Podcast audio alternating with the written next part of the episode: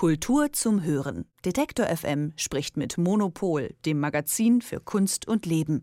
Jede Woche bei Detektor FM. Vor zwei Jahren hat Russland die Ukraine angegriffen und seitdem herrscht dort Krieg. Viele Menschen sind schon ähm, aus der Ukraine geflüchtet und auch die kulturellen Einrichtungen haben zum Teil reagiert und ihre Gemälde gerettet. Zum Beispiel das Odessa Museum für westliche und östliche Kunst. Das hat eine Auswahl von Kunstwerken nach Deutschland gebracht. Eine Auswahl davon ist jetzt in der Berliner Gemäldegalerie zu sehen. Die Ausstellung heißt Von Odessa nach Berlin Europäische Malerei des 16. bis 19. Jahrhunderts.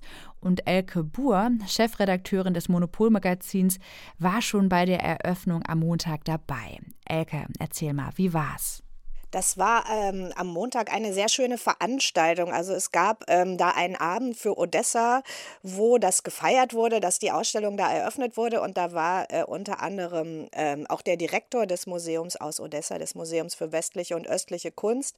Ähm, und das war schon sehr ergreifend. Äh, der hat dann einen Film gezeigt, wo man gesehen hat, wie äh, das Museum vor dem Angriff war. Also sehr, sehr lebendig, ganz viele Aktivitäten da drin. Man sah Schulklassen, man sah Ballettaufführungen. Erinnerung. Man sah die ganzen schönen Bilder. Das sind klassizistische, ähm, also wie so eine Villa sieht das aus. Und ähm, dann sah man aber auch, wie plötzlich dann die Wände leer waren und äh, wie die Museumsmitarbeitenden da wirklich, glaube ich, in äh, äh, sehr, sehr, sehr viel Arbeit ganz schnell alles ähm, abgeräumt und eingepackt haben. Und äh, das war dann auch sehr melancholisch und äh, ich habe dann auch ihn gefragt, wie das jetzt für ihn ist, die Sachen jetzt in, Berli äh, in Berlin zu sehen. Die sind neu gerahmt, teilweise restauriert, also diese kleine, so eine Art Pop-up-Ausstellung so mit nur zwölf Werken. Und er meinte, ja, das wäre schon schon sehr schön und er wirkte sehr ergriffen auch, muss ich sagen. Jetzt ähm, wurden die Gemälde ja, ja nach Deutschland transportiert. Ähm, hat da eigentlich alles reibungslos geklappt? Weil ich stelle mir das gar nicht so einfach vor, oder?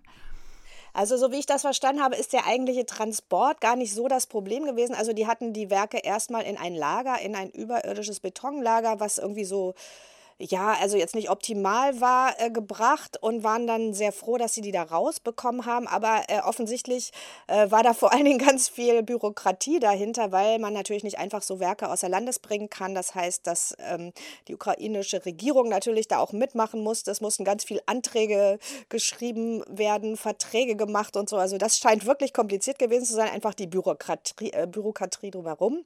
Und das ist jetzt aber erledigt und ähm, diese Werke sind jetzt auch alle schon in Deutschland und werden dann von den Restauratorinnen und Restauratoren der Stiftung Preußischer Kulturbesitz bearbeitet und äh, nächstes Jahr soll die dann alle ausgestellt werden. Ähm, wie viele sind das dann insgesamt? Jetzt hast du gesagt, sind so zwölf gerade ausgestellt? Genau, und dann werden es über 70, ähm, die dann auch noch in einen Dialog gebracht werden mit den Werken der Gemäldegalerie in Berlin, weil es geht bei diesem ganzen Projekt darum, natürlich zum einen dabei zu helfen, dieses Kulturgut zu schützen, aber auch auch äh, ist es allen Beteiligten sehr wichtig zu äh, zeigen, dass diese Sammlung eben ganz starke Verbindungen hat, auch zu den Sammlungen, die äh, im Westen, also in Berlin, zu sehen sind. Das heißt, ähm, da gibt es ja ganz viel italienische Malerei, niederländische Malerei. Es gibt so eine, ich glaube, also sie wollen einfach dadurch auch ihre kulturelle Westbindung zeigen und zeigen, wir sind hier Teil dieses Kulturraums, wir wollen dazugehören und äh, wir haben ein kulturelles Erbe, was das äh, kulturelle Erbe Europas ist. Mhm. Jetzt ähm, hast du ja schon die Gemälde gesehen. Welche haben dich denn besonders beeindruckt oder welche Künstler äh, und Künstlerinnen sind da überhaupt dann ausgestellt? Also es ist ein ganz äh, tolles Bild von äh, Bernardo Strozzi. Das ist, ähm, das, das heißt eine Eko-Homo-Darstellung. Also das ist eine Darstellung, wie der gefolterte Jesus der Öffentlichkeit vorgeführt wird. Und er hat im Hintergrund so einen Peiniger, ähm, der wirklich so gruselig aussieht. Also der sieht aus wie ähm, aus so einem, äh, wie so ein Ork, ehrlich gesagt.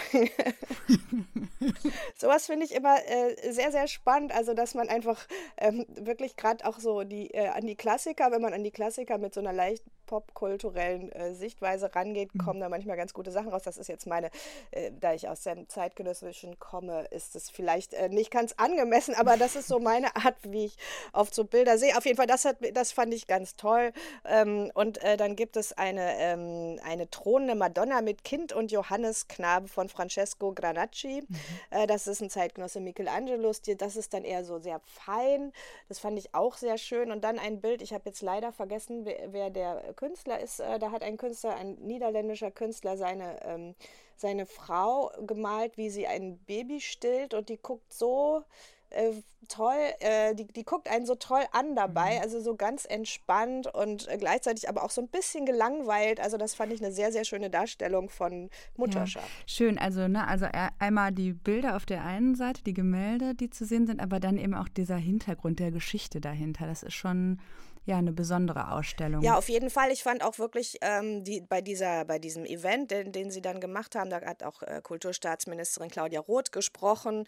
Äh, es hat der ukrainische Botschafter gesprochen und es war halt äh, auch sein, einfach so ein ganz klares Bekenntnis der Solidarität, zwei, zwei Jahre nach dem Angriff, weil äh, man merkt ja, dass mittlerweile auch andere Dinge in der öffentlichen Debatte sind, dass es schwierig ist, das Interesse aufrechtzuerhalten ähm, und dass aber natürlich die Situation äh, in Odessa sicher nicht äh, verbessert hat. Also der Museumsdirektor sagte dann, glücklicherweise ist das, ähm, äh, ist das Haus noch nicht wirklich getroffen worden ähm, von Raketeneinschlägen oder so, aber die haben einfach äh, Sandsäcke davor, es ist, es ist verrammelt und äh, sie, sie arbeiten auch. Also es gibt Ausstellungen und äh, sie machen Programm da drin, aber das ist natürlich immer dann unter dem Vorbehalt des nächsten Sirenenalarms. Ja, okay, also es sind natürlich auch noch Gemälde da, ne, und Skulpturen. Naja, sie haben also wirklich die klassische Sammlung haben sie ausgelagert. Stattdessen machen sie jetzt dann oft temporäre Ausstellungen mit zeitgenössischen äh, Künstlern eher. Also ähm, das heißt, dass es einfach sich so ein bisschen ausgetauscht hat. Eigentlich haben sie in diesem Jahr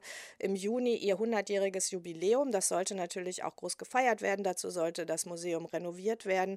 Ähm, und all das äh, ist natürlich jetzt nicht passiert. Und sie äh, haben sich da so ein Programm überlegt, was sie dann machen wollen wollen, aber es ist natürlich kein Vergleich zu dem, was eigentlich da hätte stattfinden sollen. Na klar, das stimmt. Du hast ja gesagt, dass ähm, dann, ich glaube, ab nächstem Jahr, ne, dann nochmal so die Ausstellung quasi erweitert wird. Kannst du dazu nochmal was sagen, was dann ab Januar passiert? Ja, im Januar ist dann die große Ausstellung zu sehen äh, in der Gemäldegalerie in Berlin, wo dann wirklich ähm, die große Auswahl der Gemälde aus Odessa dann in ähm, Dialog mit den Werken aus der Berliner Sammlung gezeigt werden.